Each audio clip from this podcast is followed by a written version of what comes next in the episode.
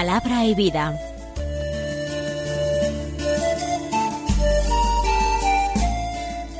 Con el padre Manuel Horta, desde Sevilla.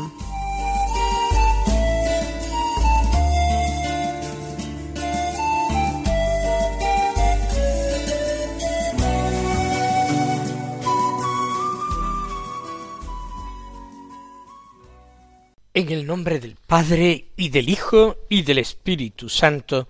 Amén. Alabados sean Jesús y María. Muy buenos días, queridos amigos, oyentes de Radio María y seguidores del programa Palabra y Vida. Hoy es el jueves de la tercera semana del tiempo ordinario, un jueves que es 27 de enero. La Iglesia celebra hoy la memoria de Santa Ángela de Medici, una santa monja del final de la Edad Media y comienzo de la Edad Moderna, porque nació en el último tercio del siglo XV en Italia, en los alrededores de Venecia. Fue terciaria franciscana y supo atraer a un grupo de muchachas para que fueran sus compañeras practicando obras de caridad. Y con estas chicas, en el año 1535, fundó una congregación religiosa en honor de Santa Úrsula, las Ursulinas, eh, dedicadas a la educación de las niñas, de las niñas sin recursos. Santa Ángela murió en el año 1540. Nosotros vamos a escuchar la palabra de Dios que se proclama en la liturgia de la misa del día. La primera lectura ya sabemos que es del segundo libro de Samuel. Es del capítulo séptimo, los versículos 18, 19 y luego desde el 24 al 29 que dicen así, después de que Natán habló a David, el rey vino a presentarse ante el Señor y dijo, ¿quién soy yo, mi dueño y Señor, y quién la casa de mi padre, para que me hayas engrandecido hasta tal punto? Y por si esto fuera poco, a los ojos de mi dueño y Señor, has hecho también a la casa de tu siervo una promesa para el futuro. Esta es la ley del hombre, dueño mío y señor mío. Constituiste a tu pueblo Israel, pueblo tuyo para siempre, y tú, Señor, eres su Dios. Ahora pues, Señor Dios, confirma la palabra que has pronunciado acerca de tu siervo y de su casa, y cumple tu promesa. Tu nombre se ha ensalzado por siempre de este modo. El Señor del universo es el Dios de Israel, y la casa de tu siervo David permanezca estable en tu presencia. Pues tú, Señor del universo, Dios de Israel, has manifestado a tu siervo, yo te construiré una casa. Por eso tu siervo ha tenido ánimo para dirigirte esta oración. Tú, mi dueño y Señor, eres Dios, tus palabras son verdad, y has prometido a tu siervo este bien. Dígnate, pues, bendecir la casa de tu siervo, para que permanezca para siempre ante ti. Pues tú, mi dueño y señor, has hablado, sea bendita la casa de tu siervo para siempre. Es un texto que nos llama la atención por esta insistencia del rey David en la casa que Dios le ha prometido que le construiría, una casa para siempre. Ojo, no está hablando de una casa material, no está hablando de un edificio de piedra o de ladrillo, hecho de, de argamasa o de cemento o de barro, no.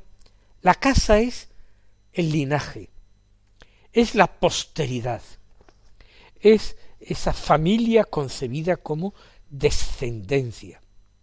La casa es la dinastía, eso es lo que Dios le ha prometido a David en una famosa promesa mesiánica. Lo que Dios había prometido en definitiva es que del rey David nacería, descendería el Mesías, que habría de ser rey para siempre. Pero nos llama la atención ese entusiasmo de David por esa promesa. Y es que esa descendencia y el ser cabeza de una dinastía era algo extraordinariamente seductor para los hombres de aquella época. Hay que ver las creencias en la inmortalidad, en la otra vida, en la vida de ultratumba que tenían aquellos hombres, distintas a nuestras creencias, a nuestra fe de ahora que el Señor ha ido formando y revelando poco a poco. Para aquellos hombres el tener una dinastía, una descendencia, era importante, y que esa descendencia fuera honrada por el Señor con el trono, con la corona, pues era un don verdaderamente extraordinario. Para nosotros estas promesas, este ser eh, antepasado de una dinastía, quizás para nosotros no tengan mucha importancia. Y sin embargo, este texto nos enseña un par de cosas que sí son importantes y que nosotros debemos tratar de llevar desde la palabra a la vida. En primer lugar, es la gratitud del rey David. David ha recibido una promesa que, como vemos, le agrada mucho, pero él no pierde ocasión para dar gracias a Dios. Él se considera sin mérito alguno para ser honrado por Dios con semejante don, con esa promesa que eh, augura un don para siempre, para la dinastía de David. Él dice, ¿quién soy yo? ¿Quién es la casa de mi padre? Es decir, ¿quién es mi propia familia? ¿Quién somos? Para que Dios nos haya engrandecido de tal manera, haciéndonos eh, cabeza de una dinastía. Dios ha engrandecido a David, de ser el último, el más pequeño en la casa de su padre, pequeño de siete hermanos varones, ha pasado por delante de toda la familia, ha pasado por delante de los hermanos, de sus tíos, de todos, para convertirse en rey del pueblo de Dios, en rey de Israel, tener un éxito extraordinario en las luchas contra los enemigos, tener realmente una fortuna, un palacio, todo lo que un hombre de aquella época podría apetecer y ambicionar. Pero David, cierto, lo tiene, pero también lo agradece, cosa que no todos son capaces de hacer. Entonces, nosotros también podríamos examinar el cumplimiento de nuestras expectativas en nuestra vida. Nadie tiene una vida perfecta, donde todas sus ilusiones y previsiones hayan sido colmadas. Nuestra vida es siempre distinta a como nosotros habríamos soñado, planeado, incluso predicho. La vida nos sorprende y Dios nos aguarda en cada uno de los recodos de ese camino de la vida. Dios nos aguarda para interpelarnos, para solicitar nuestra atención y nuestra respuesta, para solicitar, en definitiva, nuestro amor y nuestro reconocimiento. David es un hombre agradecido, un hombre que da gracias a Dios y la acción de gracias le lleva a la alabanza. Como en el texto de hoy, que tu nombre sea ensalzado por siempre de este modo. El Señor del universo es el Dios de Israel, y la casa de tu siervo David permanezca estable en tu presencia. Dios ha sido fiel a las promesas que ya le había hecho a David construiré una casa. Y eso es motivo de celebración y de reconocimiento. Eso en primer lugar, algo en la figura del rey David que tiene que ser para nosotros un modelo a imitar. En segundo lugar, lo que nosotros podemos extraer de este texto es la esperanza. Él no se conforma con riquezas actuales, con un palacio que disfruta actualmente, con el éxito humano, eh, ya sea militar, económico, sentimental, de que goza. Él mira hacia adelante, hacia un futuro que él no contemplará con sus ojos de carne.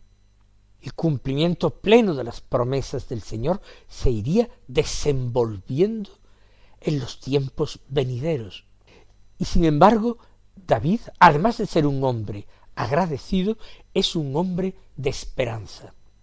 Un hombre que no circunscribe esta esperanza en lo que él pueda ver, tener y disfrutar en esta vida, sino que piensa en su descendencia, piensa en su pueblo incluso cuando él no esté allí ya para gobernarlo. La esperanza de David, como digo, no queda encerrado en los estrechos límites de una vida humana terrena. Se despliega más allá. Y los hombres de hoy, tan carentes de esperanza y sobre todo de fe, tenemos también que aprender a tender una mirada hacia adelante. Que no se acaba todo en esta vida, que nuestro mundo sigue y seguirá cuando nosotros no estemos aquí para contemplarlo ni gozarlo. Que nuestro amor al prójimo tiene que extenderse y continuar hacia aquellos que nunca podremos estrechar en nuestros brazos, porque nosotros no estaremos ya aquí para poder hacerlo. Aquellos que subirán al tren de la vida en una estación en la cual ya nosotros habremos descendido del tren porque habremos llegado a nuestra propia estación. Mirar hacia adelante, con fe, con esperanza, mirar hacia adelante con caridad verdadera para con nuestro prójimo. Creer que también en el más allá nosotros seguiremos formando parte de este pueblo, de este pueblo de Dios, de la Iglesia. Seremos Iglesia triunfante, pero en estrecha solidaridad con la Iglesia militante, que seguirá dando testimonio del Señor Jesús hasta el final de los tiempos. Así pues, también la lectura de hoy, que resulta un poco eh, alejada de nuestros intereses y de nuestras preocupaciones, tiene también algo que enseñarnos y da materia a nuestra oración, enseñándonos qué tipo de peticiones debemos encaminar al Señor y qué tipo de eh, intereses y preocupaciones tienen que ser también los nuestros.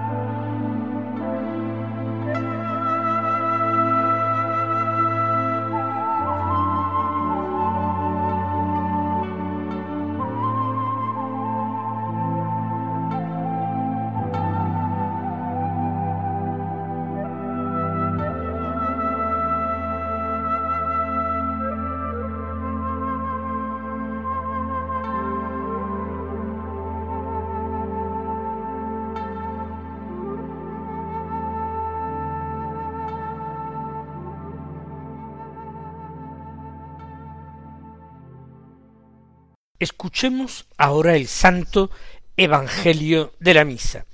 Es según San Marcos, del capítulo cuarto, los versículos veintiuno al veinticinco, que dicen así. En aquel tiempo Jesús dijo al gentío, ¿Se trae la lámpara para meterla debajo del celemín o debajo de la cama? ¿No es para ponerla en el candelero? No hay nada escondido, sino para que sea descubierto. No hay nada oculto, sino para que salga a la luz. El que tenga oídos para oír, que oiga. Les dijo también, atención a lo que estáis oyendo, la medida que uséis, la usarán con vosotros, y con creces, porque al que tiene se le dará, y al que no tiene se le quitará hasta lo que tiene. El Evangelio que acabamos de escuchar encierra palabras de Jesús, enseñanzas de Jesús. El Evangelio son obras, hechos y palabras. Y el texto que nos ofrece la liturgia de la misa de hoy eh, contiene exclusivamente palabras, dichos de Jesús, enseñanzas de Jesús. Cuando estas enseñanzas se apartan de su contexto, como es el caso, a veces no terminamos comprendiendo bien el sentido original que tenían. Aunque siempre la palabra de Jesús, sobre todo como ha sido recogida, transmitida por el evangelista, tiene un sentido y un sentido nuevo y profundo para cada uno de nosotros, porque esta palabra es vehículo a través del cual el Señor me manifiesta su voluntad y me descubre su corazón.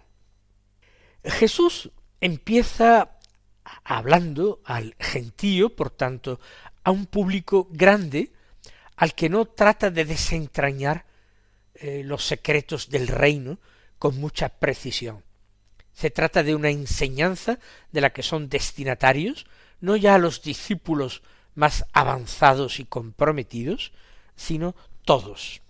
El ejemplo del Señor es el de la lámpara. Es un ejemplo eh, frecuente en la Biblia y querido por muchos otros textos de la Escritura, por ejemplo, de los Salmos.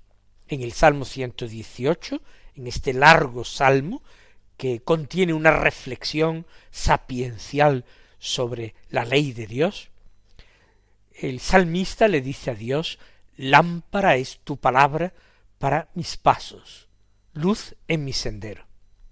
Desde luego, una lámpara que tiene que guiar los pasos de un caminante de noche, por ejemplo, no puede ser metida debajo de un celemín, es decir, debajo de una medida para medir grano hecha normalmente de madera. No es el lugar para colocar una lámpara, ni mucho menos tampoco debajo de la cama. Es para ponerla en el candelero y que alumbre y que brille. Pues eh, Jesús está diciendo algo. ¿Cuál es esa luz, esa lámpara? Yo creo que fácilmente nosotros podemos dar una respuesta ahora a partir de nuestro conocimiento de la Biblia. Tus palabras, tus palabras son luz para mí, son lámpara para mis pasos.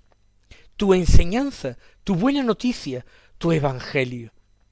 Eso no es simplemente para ser escuchado, no es simplemente para ser estudiado, conocido, y que me proporcione una particular erudición, no es para eso en absoluto, sino que la palabra de Dios que nosotros escuchamos cada mañana tiene que tener una vertiente definitivamente práctica y tremendamente comprometida. Esa palabra está dicha no solamente para que nos ejercitemos en una meditación, sino para que obtengamos de ella los criterios y la fuerza para cambiar nuestra vida, para convertirnos al querer de Dios, a la voluntad de Dios. No, hay que colocar en el candelero de nuestra propia vida esa lámpara de la palabra de Dios que Él nos entrega para iluminarnos. El Señor añade que nada hay escondido, sino para que sea descubierto, nada oculto, sino para que salga la luz. Termina esta primera parte diciendo, el que tenga oídos para oír, que oiga. Es decir, el que sepa o pueda o quiera interpretarlo, que lo interprete, que lo aplique en su vida. Pues ciertamente nosotros vivimos de cara a Dios. No hay nada absolutamente en nosotros, ni el más recóndito pensamiento de nuestro corazón, que nosotros podamos mantener oculto para Dios. Todo es perfectamente eh, claro y descubierto y manifiesto para Dios.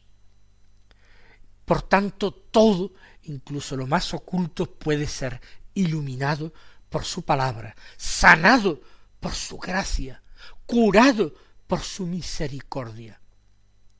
Y nosotros tenemos que aprovechar esta oportunidad, porque bastan muy pocas palabras y mal compuestas incluso para comunicarse con Dios.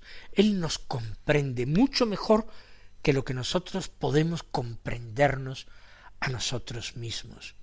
Nuestra confianza con Él puede y tiene que ser absoluta. Por último, en este texto que nosotros hemos escuchado hoy, eh, se dice también, atención a lo que estáis oyendo, porque la medida que uséis, la usarán con vosotros y con creces. La escucha de la palabra de Dios tiene que ser siempre hecha con atención y con responsabilidad, para que esa palabra de Dios no se vuelva contra nosotros, para que no sea para nosotros eh, un medio, un instrumento de Dios dado para nuestra salvación, sino que se convierta en un instrumento inexorable del juicio y de la condenación. La medida que uséis vosotros eh, con los demás la usarán con vosotros y con creces. Por tanto, la palabra de Dios tiene que movernos siempre a la misericordia, a la indulgencia, a la comprensión. La palabra de Dios tiene que hacernos a nosotros más pacientes, tiene que hacernos a nosotros más dulces con nuestro prójimo, porque esa es la medida que yo quiero que se use conmigo. La consideración de mi propia vida me hace desear ser tratado con misericordia y con indulgencia por Dios, ser tratado con dulzura y ternura por Dios.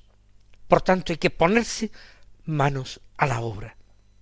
Atención a lo que estáis oyendo, atención a lo que el Señor, el que es rico en misericordia, no cesa de enseñarnos a través de cada una de las páginas del texto santo. Mis queridos hermanos, el Señor os colme de sus bendiciones y hasta mañana si Dios quiere.